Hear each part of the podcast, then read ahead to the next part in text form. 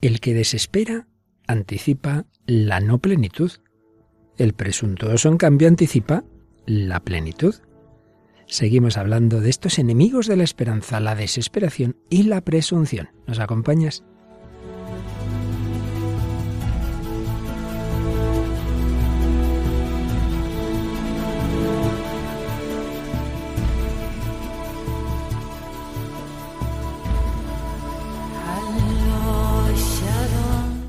El hombre de hoy y Dios, con el padre Luis Fernando de Prada. Un cordialísimo saludo, mi querida familia de Radio María. Seguimos nuestra navegación por este precioso mar de la esperanza, pero también buscando huir de los escollos de la esperanza, sobre todo la desesperación, pero también el peligro de la presunción. Y no con dos escollos, sino con dos grandes navegantes. Vamos aquí, Paloma, niño, ¿qué tal, Paloma? Muy bien, Padre Luis Fernando, un saludo para todos. Y Mónica del Álamo, ¿qué tal, Mónica? Hola, Padre, muy bien. Estupendo, bueno, pues vamos a seguir nuestra navegación y cuando viene Mónica es que tenemos eh, obras literarias y teatro del más clásico, ¿verdad? Sí, además de la misma época más o menos. Tenemos El condenado por desconfiado, atribuida a Tirso de Molina, y Hamlet de Shakespeare. Claro que sí, un gran autor español y otro gran autor inglés. Y me parece, no sé si es de Inglaterra o de Estados Unidos, Paloma nos trae también una canción, La razón de Reason. Sí, que es una canción estadounidense del grupo Hubastang. Ajá, muy bien. Y la película tiene que, que, ver precisamente con una de las obras que nos ha mencionado Mónica Paloma. Sí, es la película con el mismo nombre, Hamlet, que bueno, pues que tiene la trama principal del libro también de Shakespeare. En, eh, en, este caso es una que, en que Hamlet era interpretado por un jovencísimo Mel Gibson. Bueno, pues de esto y de un testimonio muy actual nos vas a hablar, ¿verdad, Paloma? Sí, vamos a hablar de Ariel López. Que veremos en él pues esta confianza de la que estamos hablando estos días. Bueno, pero todo esto será dentro de unos momentitos, pero antes, como siempre, Vamos a agradecer a nuestros oyentes sus comentarios, sus correos y, como es habitual, Paloma selecciona alguno de ellos. Tenemos un comentario del último programa que nos decía María Teresa Romero Caldera. Espero cada jueves a las 8 de la mañana, eh, retransmitido por Radio María Nicaragua, este programa. Además, con el tema del que estáis hablando, la esperanza. Muchos saludos, Padre Luis Fernando. Siempre nos alegran esos correos más allá de los mares, hablando de la esperanza, nos esperan y nos esperan a las 8 de la mañana en Nicaragua. Pues un saludo a todos los queridos oyentes de esa de esa queridísima nación. ¿Qué más tienes por ahí? Y luego un comentario más de Rubén Sacristán a través también de Facebook nos dice, maravillosa búsqueda del Señor en lo cotidiano del hoy, pues al fin y al cabo Él es todopoderoso y nos ama libres. Hasta hace algo más de un par de años no tenía la gracia de estar bautizado, ser fiel creyente ni mucho menos practicante. Gracias a programas como este sigo adelante, ya bautizado, sacramentado, casado, siendo padrino y hasta catequista. Es genial cómo nos ayudáis. Que Dios os bendiga y os ilumine siempre. Bueno, pues ha hecho una carrera rápida. Sí, sí, totalmente. Qué maravilla. Demos gracias al Señor, a la Virgen María y a tantas mediaciones que el Señor nos pone para ayudarnos a confiar. La esperanza. Seguimos hablando de ese gran tema. Vamos adelante también con él hoy, en esta edición 261 del hombre de hoy y Dios.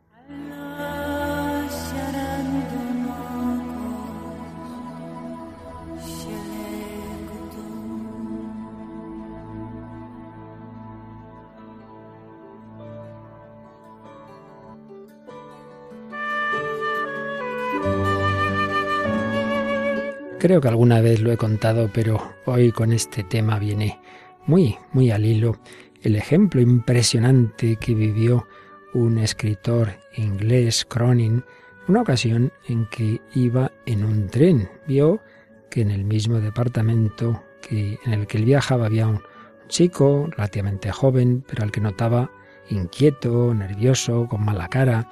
Ya se pusieron a hablar y le contó a este chico que justo salía de la cárcel, que había estado bastantes años por un delito por el que realmente él se había avergonzado mucho, había roto toda relación con su familia, pero había habido una amnistía, le habían amnistiado y podía salir. Pero Él hasta ese momento no había tenido trato con su familia y le pareció que era el momento de escribir una carta. Había escrito a sus padres, a toda su familia, pidiendo perdón por lo que hizo y diciéndoles que salía y que él comprendía que después de aquello no tenía ningún derecho a volver a casa, pero bueno, que si era posible él volvería, que si no, pues, pues lo comprendía, y que él iba en ese tren, que iba a pasar por su pueblo, que si le perdonaban, él se bajaría, y si no, seguiría el camino. Y para saber si hacer una cosa u otra, que en un famoso árbol que conocían todos los habitantes de ese pueblo que estaba antes de llegar a la estación, si le habían perdonado, que colgaran una cinta blanca grande a modo de sábana que indicara ese perdón, que si él no veía esa cinta, esa sábana, indicaba que debería seguir el camino. Y se iban acercando a ese lugar y por eso estaba tan nervioso. Cuando ya el tren toma esa curva y está a punto de verse ese árbol, el chico está tan, tan, tan nervioso que es incapaz de mirar por la ventana, le pide al escritor que lo haga él y así lo hace Cronin. Y cuando ya ha mirado le dice al chico, anda, ven para acá, mira, mira. Y se encuentran que el árbol estaba lleno de cintas blancas, no una, sino muchísimas cintas, colgaban de todas sus ramas. Y es que su familia era mucho mejor de lo que él se esperaba, claro, que le perdonaban. Bueno, pues si esto es así en el orden humano, si eso es así en la familia, ¿qué no será en el corazón de Dios? Ay, me habrá perdonado Dios, esto tendrá solución, mi vida ya puede cambiar, ya después de las que he hecho, ya perdí, perdí mi inocencia, ya perdí mi, mi virginidad, ya dejé de ser bueno, ya cometí aquel gravísimo delito contra aquella persona, ¿cómo ahora voy a seguir el buen camino? Son esas tentaciones que el mal espíritu nos sugiere para quitarnos la confianza, la confianza en ese Dios tan bueno que no solo perdona, sino que olvida y rehace, y que a Pedro no solo le perdonó sus negaciones, podía haber dicho, bueno, te perdono, pero comprenderás que ahora ya el Papa va a ser Juan, que es el que se mantuvo al pie de la cruz. No, pastorea mis ovejas, pastorea mis corderos.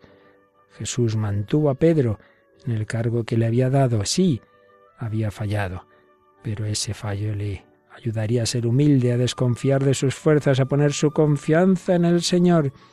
Y es que, como escribía Arcilla en la Araucana, sé bien que en todo tiempo y toda parte, para volver a Dios jamás es tarde, que nunca su clemencia usó de arte, y así el gran pecador no se acobarde, pues tiene un Dios tan bueno, cuyo oficio es olvidar la ofensa y no el servicio.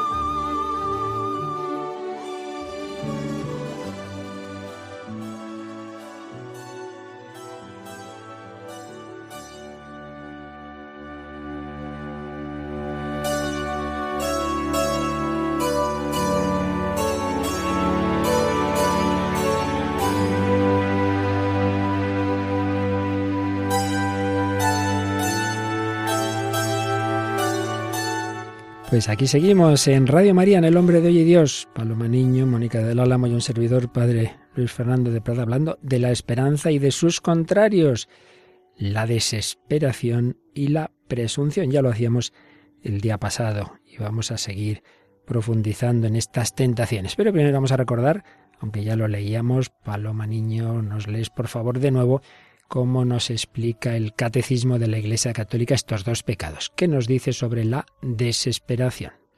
El primer mandamiento condena también los pecados contra la esperanza, que son la desesperación y la presunción. Por la desesperación, el hombre deja de esperar de Dios su salvación personal, el auxilio para llegar a ella o el perdón de sus pecados.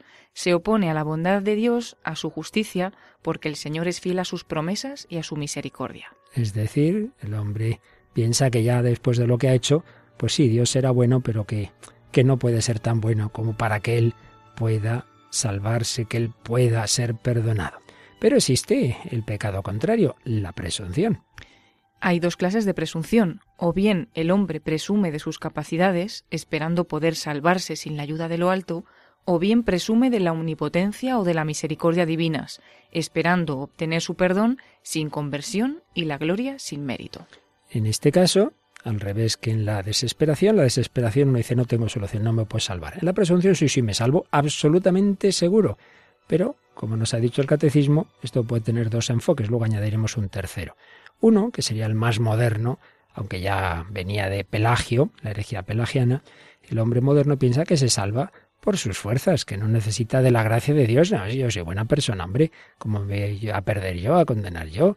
Yo soy buena gente y yo llego al cielo por mis fuerzas. Y en otro caso dice, no, no, es verdad que es es porque Dios, porque Dios es bueno, pero como Dios es tan bueno y misericordioso, vamos, sin ninguna duda, que, que, a todos y a mí desde luego me va a salvar y perdonar, aunque yo no me esfuerce, aunque yo no me convierta, aunque yo ni me confiese ni nada parecido. Bueno, eso es un mucho decir, esa presunción. Y podemos añadir una tercera forma peculiar, que es un poco la que, la que planteaba Lutero, que él sí creía que era posible la condenación, pero decía que bastaba para no condenarse el tener la fe en el poder de, de la sangre de Cristo. Yo creo en Jesús como mi redentor y aunque yo no cambie, aunque yo siga siendo un pecador y aunque yo no mejore y aunque yo no eh, consiga eh, la transformación de mi vida, bueno, basta con tener esa fe. Sería reducir la esperanza a la fe, la fe en Cristo Salvador. Bueno, pues son formas erróneas, conforme a la doctrina católica, que nos dice que no, que no, que es distinta la esperanza. La esperanza nos dice que estamos llamados a algo que supera nuestras fuerzas, a estar eternamente con Dios, que eso solo es posible por la gracia de Dios, que esa gracia hay que pedirla, pero que la pedimos desde nuestra libertad frágil, que podemos, que podemos fracasar, que por eso hay que tomarse las cosas en serio, que no podemos ya estar seguros sin más, esa presunción, pero tampoco, ni mucho menos, debemos ni podemos desesperarnos, las dos son formas contrarias a la esperanza. Y volviendo al autor que hemos seguido en días anteriores, Joseph Piper, él compara la esperanza con la juventud. Y dice cómo esa juventud del espíritu se aniquila por estas dos formas erróneas, por la desesperación que viene a ser como la senilidad. Una persona desesperada es como una persona vieja espiritualmente que piensa que ya nada, ya no tiene nada que hacer. Y compara en cambio la presunción con el infantilismo, eh, esa puerilidad de la presunción que está en que se anticipa la plenitud. Ya tenemos el cielo, hombre, no, todavía no. Se anticipa de un modo antinatural. Entonces la tensión del que espera se afloja y a mitad de camino ya se queda tan tranquilo, se entrega a la descansada seguridad de la posesión, le parece que ya ha alcanzado el objetivo, pues no, todavía no. Si la presunción tiene quizá un carácter, diríamos, cómico, la desesperación tiene un carácter trágico. Y en cualquier caso, la esperanza es distinta, tanto de una como de otra.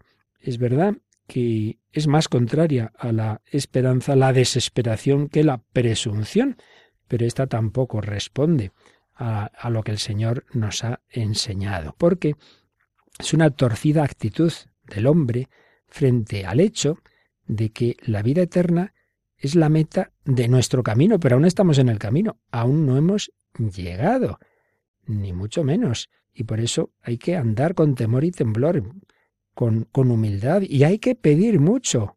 La verdadera esperanza se alimenta siempre de la oración. La oración de petición es fundamental.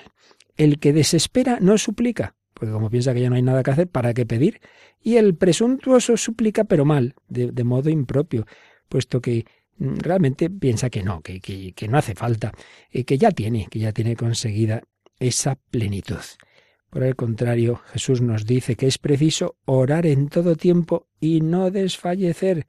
Se afirma la constante necesidad de la esperanza, la cual es lo bastante humilde para suplicar de verdad no ya con la certeza del presuntuoso, pero a la vez con la confianza de que por mal que vaya mi vida, el Señor es más fuerte, su gracia es capaz de transformarme. Presunción, desesperación, La verdadera esperanza se apoya en la confianza en la misericordia divina, pero una confianza en una misericordia que no simplemente es que al final me salva porque sí, sino porque es capaz de irme transformando, de ir cambiando mi vida. Bueno, pues esta es un poquito la doctrina teológica y de este tema de la esperanza, de la desesperación, de graves pecados, de la venganza también, nos habla ese clásico del gran autor inglés William Shakespeare.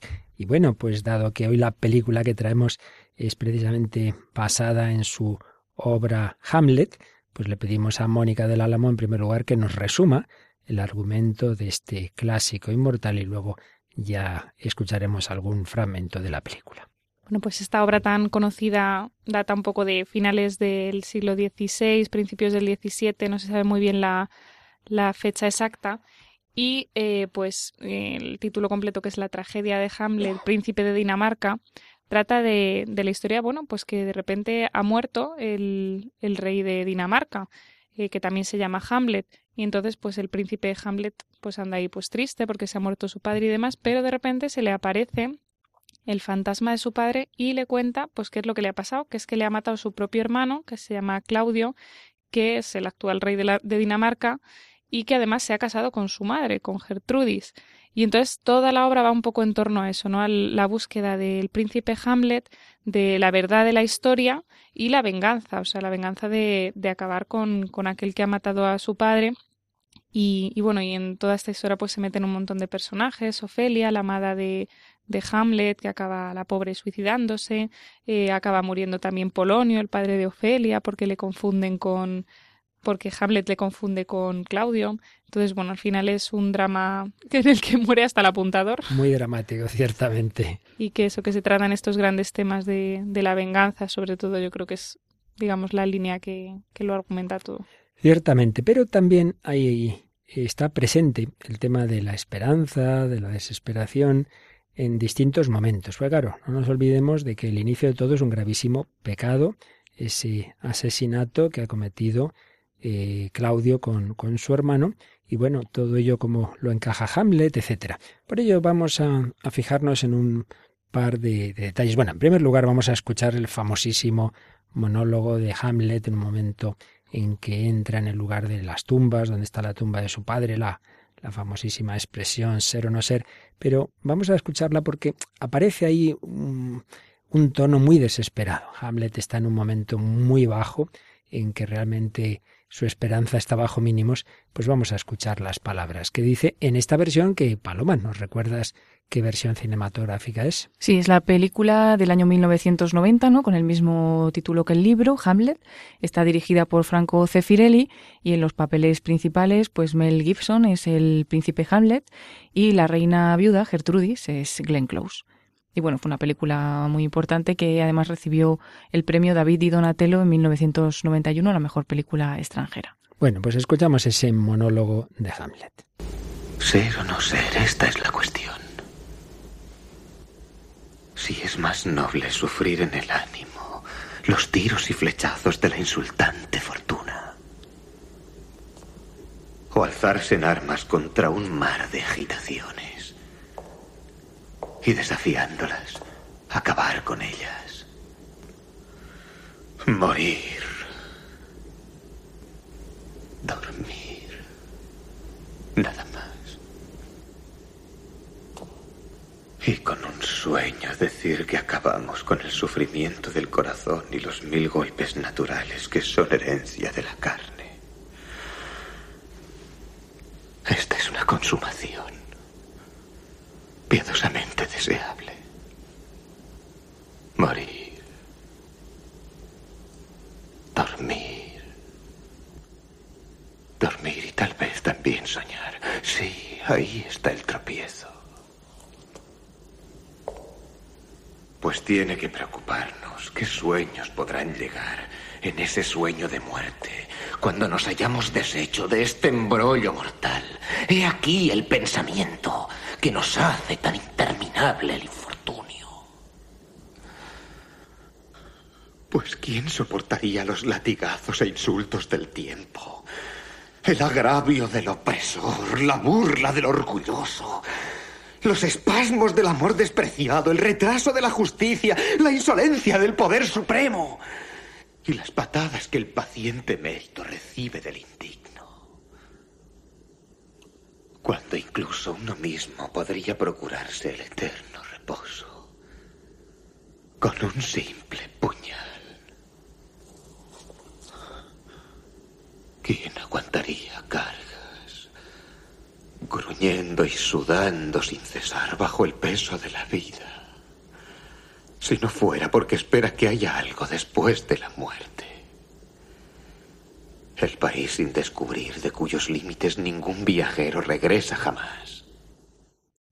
Bueno, pues ciertamente un monólogo un poco desesperado planteándose el suicidio incluso, Mónica. Sí, mezcla pues eso, toda la reflexión entre si merece la pena la vida, la melancolía, la venganza, con todo lo que implica la venganza, el asesinato, y luego sobre todo a lo mejor esa parte central que es de decir, bueno, ¿y tiene sentido el sufrimiento, no el sufrimiento actual en, en la vida? ¿Tiene sentido? Bueno, porque existe el cielo, se supone, entonces ahí sí que sí tiene sentido ir sufriendo, pero claro, empieza como a poner en duda todo, ¿no? esa desesperación, ese monólogo tan famoso. Sí, sí, y yo creo que podemos ver ahí pues momentos quizá de todo el mundo, ¿no?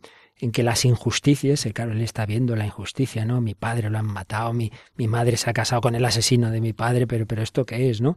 Esas injusticias y ese dolor tan grande como que a uno le pueden y yo me mataría, pero bueno, todavía en aquel momento tenían fe en la vida eterna, ¿no? Y, sí, eso, y eso le, le salva pero la verdad que es un momento difícil. Hoy día tenemos menos fe, por no decir ninguna, en la vida eterna y entonces pues nos encontramos en la música moderna pues a veces también esos planteamientos pero no siempre, no siempre con ese último atisbo de esperanza. No sé en la canción que nos trae Paloma si está o no está ese atisbo, ¿cómo lo ves?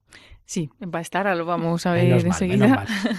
es la canción de Reason, que es del grupo Hubastang, estadounidense, de rock alternativo.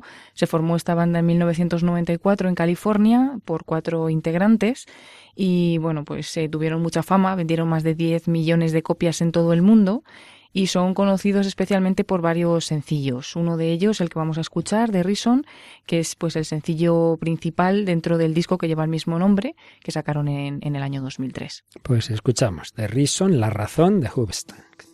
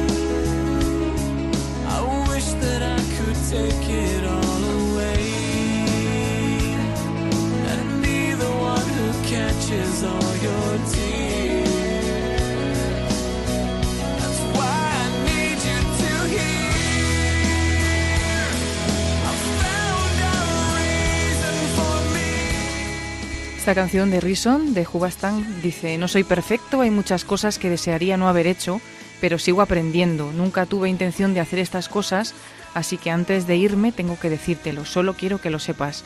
He encontrado una razón para cambiar lo que solía ser, una razón para volver a empezar, y la razón eres tú. No soy una persona perfecta, nunca tuve intención de hacerte esas cosas, quiero que lo sepas. He encontrado una razón para cambiar lo que solía ser, una razón para volver a empezar.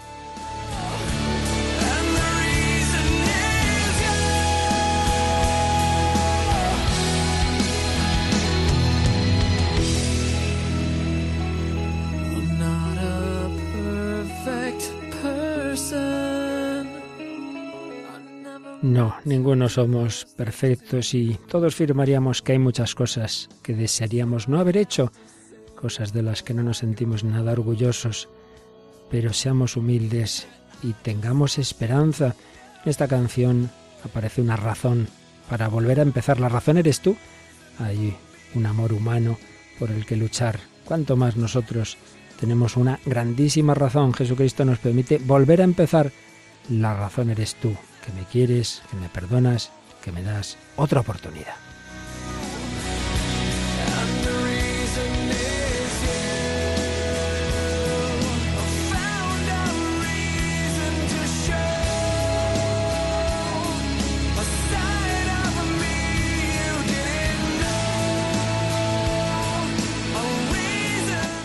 Pues aquí seguimos en El hombre de hoy y Dios hablando de esperanza, presunción, desesperación. En este caso, escuchando esta canción de Reason, muy conocida, Hubstan. Pero ahora vamos unos siglos para atrás de nuevo. Si antes hablábamos y volveremos a Hamlet, vamos a quedarnos ahora en España, en ese creo que nuestro siglo de oro, porque parece que es una obra eh, de Tirso de Molina. Cuéntanos un poquito, Mónica. Sí, otra obra teatral eh, también eso, como decías, atribuida a Tirso de Molina y que lo que los personajes que nos proponen bueno, bueno, ¿cómo se llama? ¿Cómo se llama ah, perdón, el condenado por desconfiado. Eso, sí, esta, esta obra eh, que tiene como protagonistas a, a, un monje que se llama Paulo y a Enrico, que es un todo lo contrario a un monje. es un personaje pues malvado, un asesino que ha cometido un montón de tropelías de todo tipo. Y la historia empieza con que está Paulo, pues con su, pues eh, es un eremita, está ahí en medio de, de la montaña y pues con sus ayunos y sus historias y tiene un sueño, tiene un sueño en el que le parece que Dios está enfadado con él y tal y entonces a este le entra pues los escrúpulos y las dudas y le pregunta a Dios si se va a salvar porque después de todo eso que está haciendo pues que si al final se va a salvar. Y entonces el demonio aprovecha, dice madre, madre mía, llevo tentando a este monje mucho tiempo, que si tal, pecados de la carne, que si la que que contra el ayuno, contra no sé qué, contra no sé cuántos, y dice, y mira, por aquí le voy a pillar, ¿no? Por la desconfianza. La tentación contra la esperanza, qué, qué importante, como el demonio tantas veces la usa, sí, sí. Sí, además aquí combina las dos cosas, porque vemos que este monje, por una parte, pues peca de esa desesperanza, ¿no? De, de, de decir, buf, es que, es que yo no me voy a poder salvar, es que tal, es que todo lo que he hecho, pero por otra parte también la presunción, porque dice, bueno, con todos estos méritos que he hecho y todo lo que tal, ¿no? Entonces, bueno. Se cree, por un lado, que tiene derecho a la salvación por lo bueno que ha sido, pero luego va a caer en lo contrario. Ahí están esas dos tentaciones. Sí, que yo creo que, vamos, no sé si me equivoco, padre, pero pueden tener mucho que ver con la soberbia las dos por las dos esquinas. Sin ninguna duda. Sin ninguna duda. Cuando uno le va muy bien, la soberbia le lleva a la presunción. Y cuando cae, la soberbia le hace ver que es que es que como he caído, entonces se ve tan repugnante, entonces ya no confía en el amor de Dios, porque y al final siempre lo mismo es que el centro de su vida es él y no el Señor. En efecto, es la soberbia la que puede llevarnos a los dos extremos. Sí, entonces el demonio aprovecha y le dice, bueno, se disfraza de ángel, ¿no? Y le dice que, que, Dios ha escuchado sus oraciones y que entonces que se vaya a ver a un tal Enrico, a este personaje, y que lo que le pase a él, al tal Enrico, le va a pasar a Paulo, ¿no? Entonces, pues va comentando ahí con su sirviente y dicen, bueno, pues será un hombre buenísimo, será todo un santo, será, ¿no? Ahí también se ve la presunción y de repente conocen a este personaje que descubren eso, que es un asesino, que a sueldo, que tal, que no sé qué, bueno, lo peor. Y entonces a este, a Paulo le entra la crisis existencial y dice, cielos, eh, tan malo he sido, o sea, soy, soy como este, ¿no? Y entonces, en vez de poner en duda la visión que ha tenido, ¿no? Esa visión que iba contra todo lo que sabía de Dios, por lo que pone en duda decir, bueno, pues ya está, pues si me voy a condenar, yo voy a vivir como es rico, porque vamos, aquí este hace lo que le da la gana y, y se va a condenar, evidentemente, y yo que estoy aquí sufriendo y pasándolo fatal, pues nada, el caso es que voy a vivir como él, ¿no? Y esa es la decisión que toma y se convierte pues también en un bandolero y también pues empieza bueno, a cometer todo tipo de, de, pecados y tropelías y bueno, no he mencionado una gran virtud de este Enrico, que no tenía todo malo en la vida, pero amaba muchísimo a su padre, ¿no? Su padre era un hombre anciano y, y para él su opinión era muy importante, ¿no? Y de aquí iba a tirar Dios también. Entonces, eh, bueno, eh, la verdad es que podríamos elegir un montón de fragmentos. Hay un momento muy interesante en el que Paulo, en medio de su pues eso, de su crisis, de que ya se ha hecho bandolero y que ya se dedica a hacer el mal por doquier, se encuentra un pastor, un pastor que está cantando así, pues, eh, pues como, sí, pequeños sonetos sobre Dios, ¿no? De, de la misericordia de Dios. Entonces el otro se queda así alucinado diciendo, ¿quién te ha enseñado eso, no? Entonces se pone, tiene una conversación muy interesante con este pastor que está buscando a una oveja que se le ha perdido. Y entonces eh, le dice, ¿quién te ha enseñado eso de la misericordia y tal? Y el otro dice, pues la iglesia, pues mm, Dios nuestro Señor, porque tal, y le empieza a dar una lección sobre la misericordia.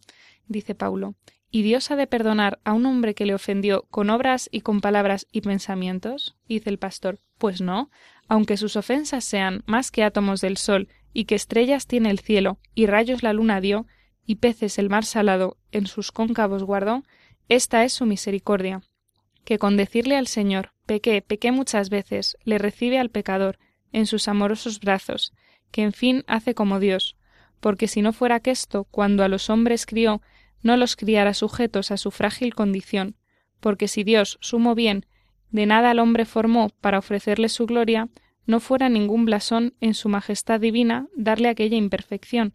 Diole Dios libre albedrío, y fragilidad le dio, al cuerpo y al alma, luego dio potestad con acción de pedir misericordia que a ninguno le negó.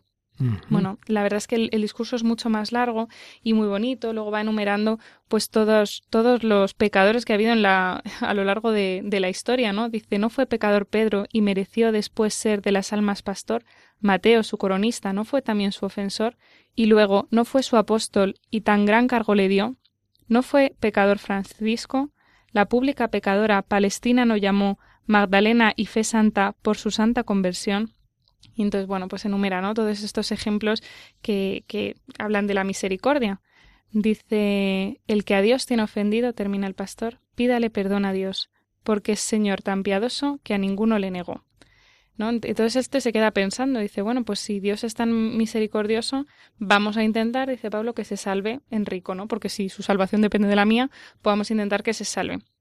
Y entonces tiene un diálogo también muy interesante Paulo con Enrico, porque ahí digamos, se pone en juego todo. Paulo se ve por qué quiere salvarle a él, no quiere salvar a Enrico por, por celo ardiente por la salvación de las armas, no, quiere salvarle para que se salve él, ¿no?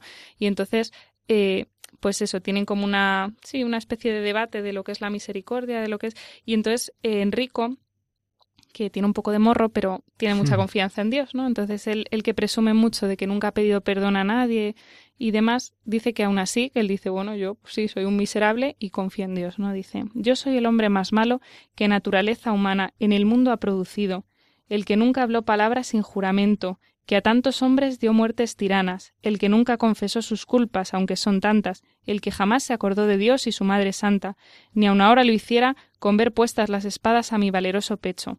Mas siempre tengo esperanza en, en que tengo de salvarme, pues que no va fundada mi esperanza en obras mías, sino en saber que se humana Dios con el más pecador y con su piedad se salva.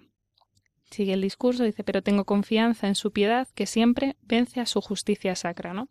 Tiene un poco de morro, hemos de decir, pero de alguna manera quiere resaltar esta confianza que, bueno, aunque sea un poco manchada, ¿no? Por, pues eso, por el, bueno, pero yo sigo pecando, pero aquí tengo confianza en Dios, pero de ahí también va a tirar Dios después, ¿no? Y, y de hecho, eh, en el fin de este, de este discurso, dice eh, Enrico, dice, aunque malo, confianza tengo en Dios. Y dice Pablo, yo no la tengo. Cuando son mis culpas tantas, muy desconfiado soy. Le dice Enrico, a que esta desconfianza te tiene de condenar. Ya lo estoy, le dice Pablo, no importa nada. Ah, Enrico, nunca nacieras. Dice Enrico, es verdad, mas la esperanza que tengo en Dios ha de hacer que haya piedad de mi causa. Bueno, de alguna manera le está diciendo Enrico, bueno, tú serás lo que seas, pero es la desconfianza lo que te va a condenar, ¿no? No, yo por lo menos pues confío. Conclusión, al final eh, vamos a destrozarlo, es un spoiler, pero bueno, entendemos que esta obra pues más o menos la conocemos, que, que al final eh, tiene la oportunidad de arrepentirse Enrico, de confesarse, eh, él se niega, se niega, se niega, se niega, hasta que, pues gracias a su padre, que le dice a su padre, hombre, ¿cómo? Es que, es que mi mayor orgullo es que vayas al cielo, ¿no? Dice, es que tal. De hecho, antes se me ha olvidado comentar que, que Enrico se detiene, ¿no? Antes de matar a un hombre, le, le mandan matar a un hombre, como él, pues, a sueldo es capaz de matar a un hombre, y es un hombre anciano, y le recuerda a su padre, dice, no puedo matar a alguien a quien, eh, que podría ser mi padre, ¿no? Entonces, bueno, eh, también un poco rescatando desde ahí, pues ahora su padre le pide que se confiese y él pues tiene un, también un discurso muy bonito de arrepentimiento, ¿no? Y de pedirle a Dios y a la Virgen que le perdonen. Pero este Paulo, pues como sigue empeñado en su visión, su visión, su visión, pues al final está herido de muerte y su criado le dice que se ha salvado Enrico, que ha muerto, que se ha confesado, que ha pedido perdón, que ha besado el crucifijo antes de morir, que tal, tal, tal. Y, y, Pablo dice, bueno, pero yo, yo no tengo perdón, o sea, yo lo que he hecho no tengo perdón. Y si Enrico de verdad se ha salvado, pues como a mí Dios me ha dicho que yo también me voy a salvar, pues ya está. Dice, pero arrepiéntete, le dice el otro por Dios, al menos arrepiéntete antes de morir. No tenemos un sacerdote cerca, pero pide perdón.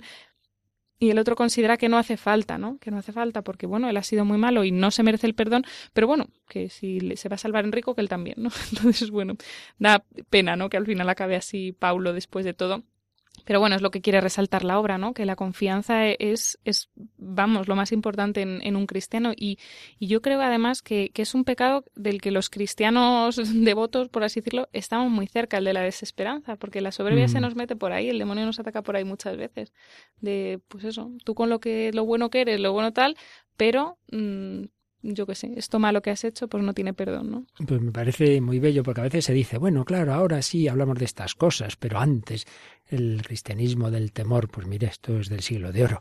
y mira que bien sabía transmitir la importancia de la confianza. Y es verdad que ahí se mezcla un poco presunción y desesperación o desconfianza, pero también pienso, y lo digo fundado en, sabios autores, que si ambas cosas están mal, eh, a Dios le duele más la desesperación que no imagínate, pues vosotras, que sois varias hermanas, a lo mejor un, una, un día un poco, papá, esto, lo otro, y os pasáis un poco de frescas, y, estoy seguro que le dolería más a, a, vuestro padre, que desconfiaréis de su amor y de su misericordia, que no el que os pasaréis un poquito pidiéndole cosas. Pues seguro que a nuestro Señor también le duele más que pensemos ya mi vida no tiene solución, Él no me va a perdonar, que no el que a lo mejor confiando en Él, pues no hagamos todo lo que debemos hacer, que debemos hacerlo pero siempre evitando ese peligro terrible de la desesperación, de la desconfianza. Sí, además yo creo que es más fácil salir de la presunción que la desesperanza. La desesperanza es que cuando encuentras a alguien que está desesperado, es que es que no hay nada que le pueda hacer salir, ¿no?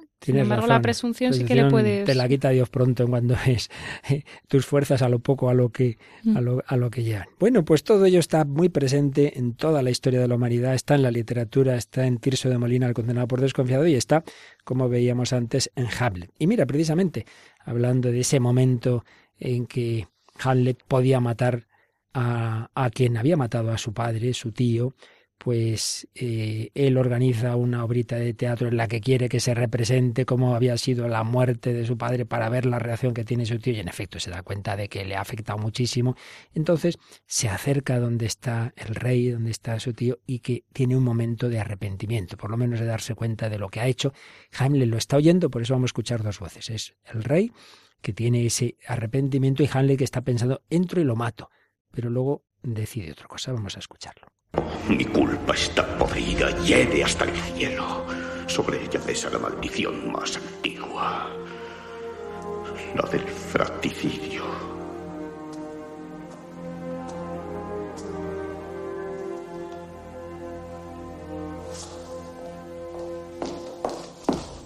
Ahora podría hacerlo bien, ahora que reza, y ahora lo haré, y así se al cielo, y así quedo vengado.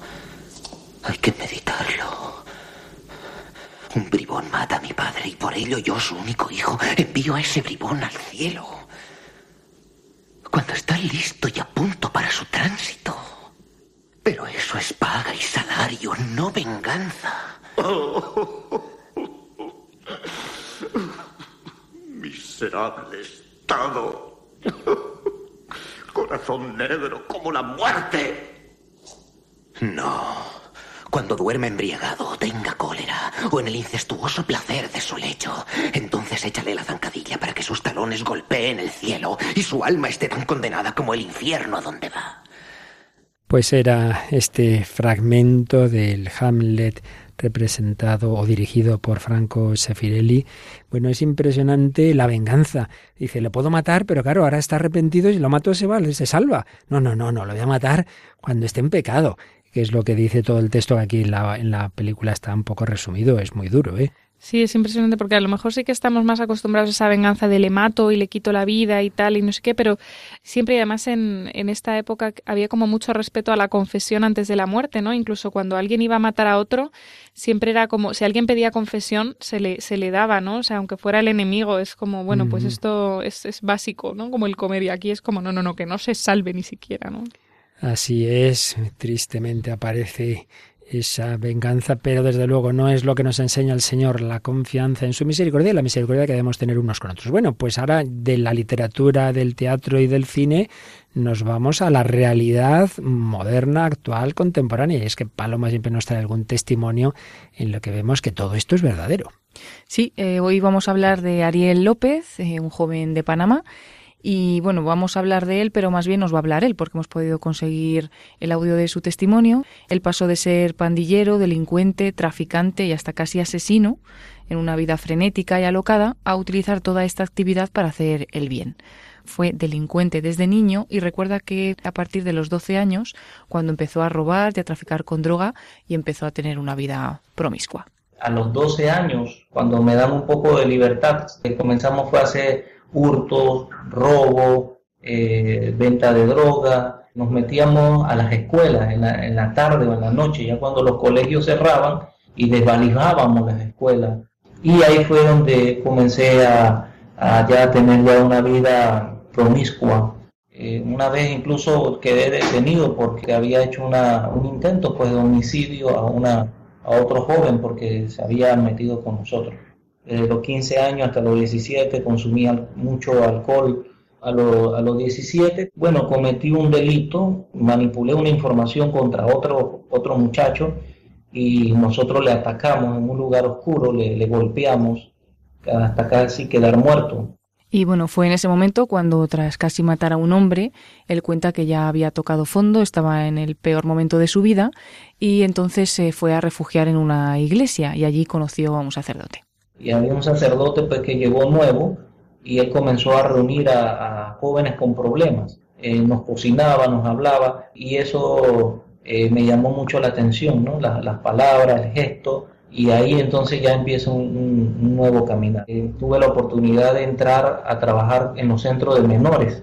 Cuando salían de la cárcel los atendía en sus propias pandillas, no se me jugaba ninguno. Después de ahí comencé a trabajar con, con jóvenes entonces comencé a ayudarlo a través de, mi propia experiencia. Y actualmente, eh, un proyecto que hemos realizado con la Arquidiócesis de Panamá, atendemos niños y jóvenes con problemas de adicción a las drogas.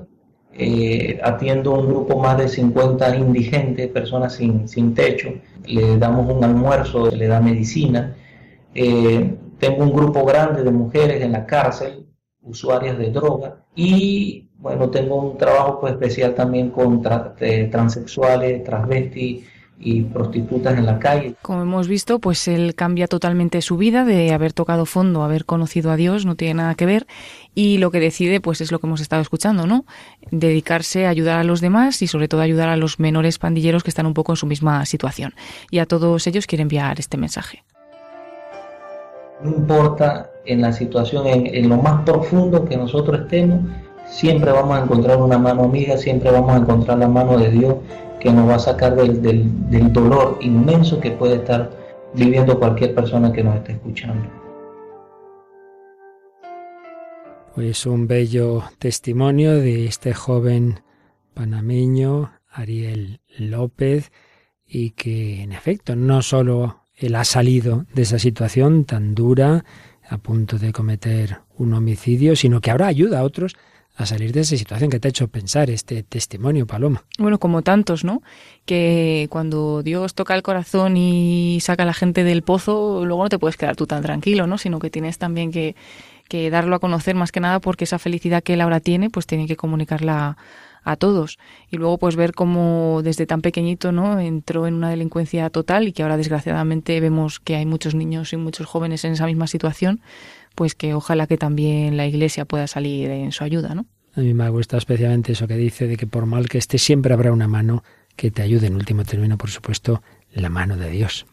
impresiona mucho también, bueno, con todos los conversos en general, pero yo que estoy con adolescentes y que a veces, pues sí que tienes la tentación de decir, es que este, este, este, no pobre tiene solución. no tiene solución, además su familia, además tal, además no sé qué, y luego es que vamos, o sea, de, vamos, los conversos nos demuestran que siempre hay salvación, pero estas situaciones en las de que no es solo falta de fe, sino falta de todo lo demás, sí que dices, madre mía, Dios hace milagros con cualquiera está con nosotros. Claro que sí. Y en todos queda esa capacidad de arrepentimiento de la que va a hablar, en este caso sí, el último corte que traemos del Hamlet de Franco Sefirelli. En este caso está el Hamlet, el príncipe Hamlet, hablando con su madre, que ha sido cómplice pues de ese asesinato, se ha casado con el asesino de su marido y su hijo le hace caer en la cuenta y, le habla, le habla de, de ese arrepentimiento. Escuchamos unas palabras de, este, de esta película. No es ninguna locura lo que te he dicho. Madre, por el amor de Dios, no pongas en tu alma el ungüento lisonjero de creer que no hay culpa y solamente mi locura. Confiésate al cielo, arrepiéntete de lo pasado, evita lo venidero y no cubras de estiércol las malas hierbas para hacerlas aún más pútridas. Me has partido el corazón en dos. Oh, pues arroja la peor parte de él y vive más pura con la otra mitad.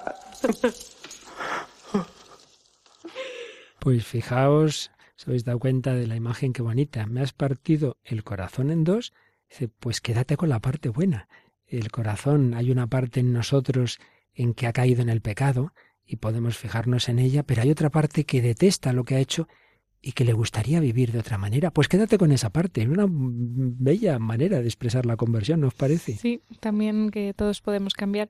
Y luego también el hecho de, de, de a lo mejor Hamlet es muy duro, pero, pero el hecho de enfrentarse a la verdad, ¿no? Que aunque te parta el corazón, no, no puedes vivir ocultándolo, ¿no? Que es lo que le pasaba a la reina Gertrudis. En efecto, y eso, claro, nos hace entender que no hay que contraponer verdad y caridad, justicia y misericordia, porque para arrepentirnos y que Dios nos perdone hace falta ponerme en la verdad. Por eso recordáis cuando el rey David comete el terrible pecado de, de ya no solo el adulterio con Betsabé, sino hacer que muera el marido de Betsabé, en definitiva, ser responsable de, de un homicidio después de su adulterio, y se queda tan tranquilo.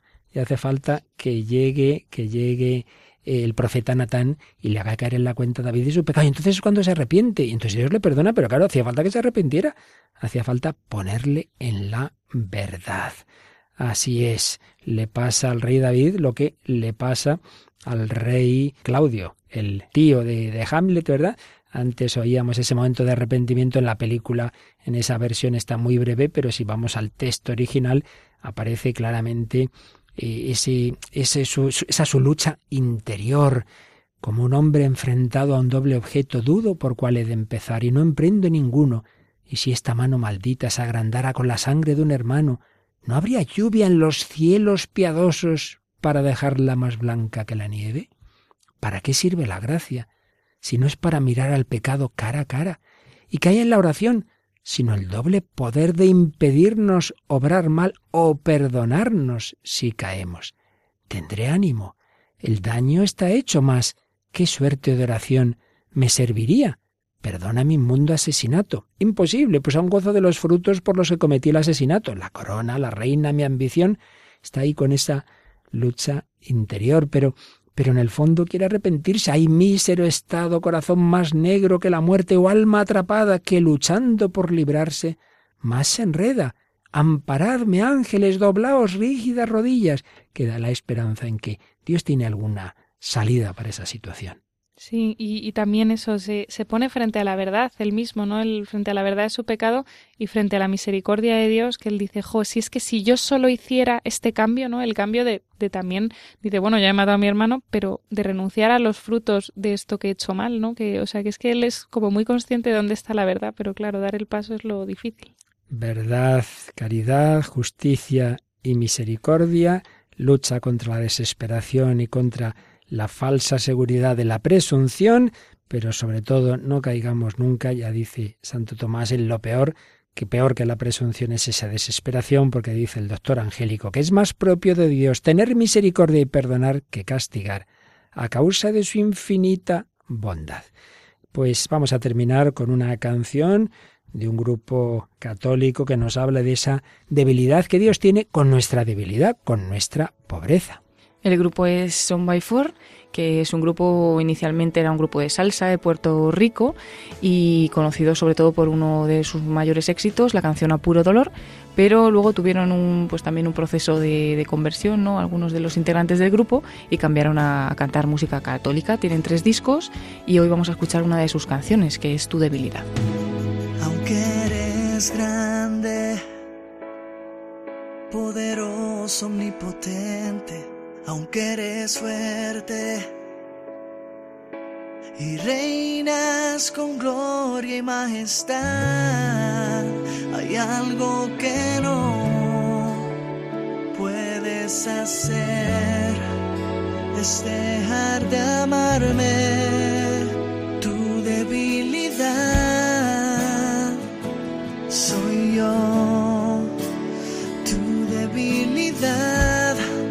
es mi llanto y mi clamor incondicional, es tu amor y me alcanzó tu debilidad,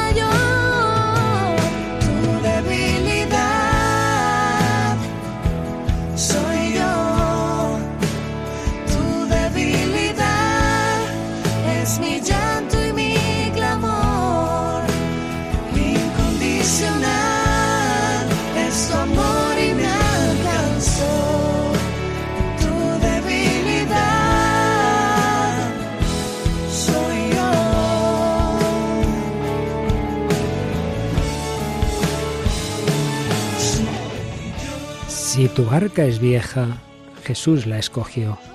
La prefiere a otras, mejores quizás. Si amenaza hundirse, Él ya lo sabía, y es Él quien la guía a puerto de paz.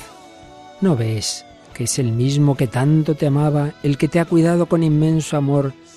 Si Él es el que nunca te ha desamparado, cuando tú le huías, cuando le has dejado, el que tantas veces te libró del mar, ¿Cómo he de dejarte ahora que el sol brilla, ahora que tu barca ya llega a la orilla, ahora que ya es tiempo de desembarcar?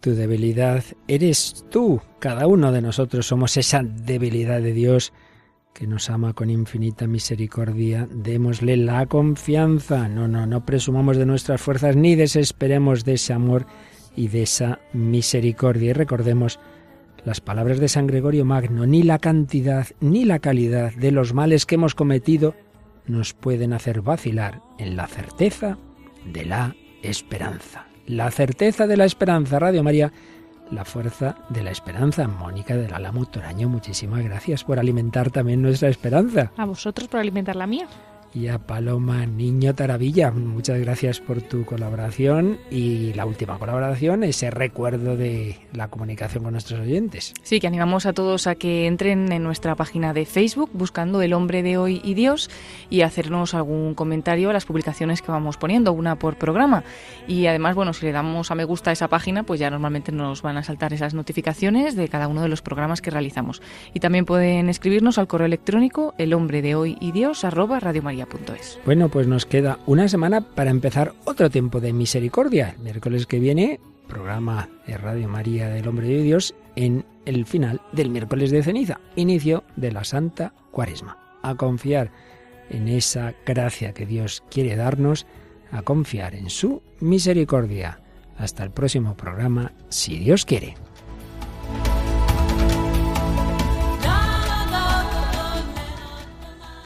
Así concluye El hombre de hoy y Dios, un programa dirigido en Radio María por el Padre Luis Fernando de Prada.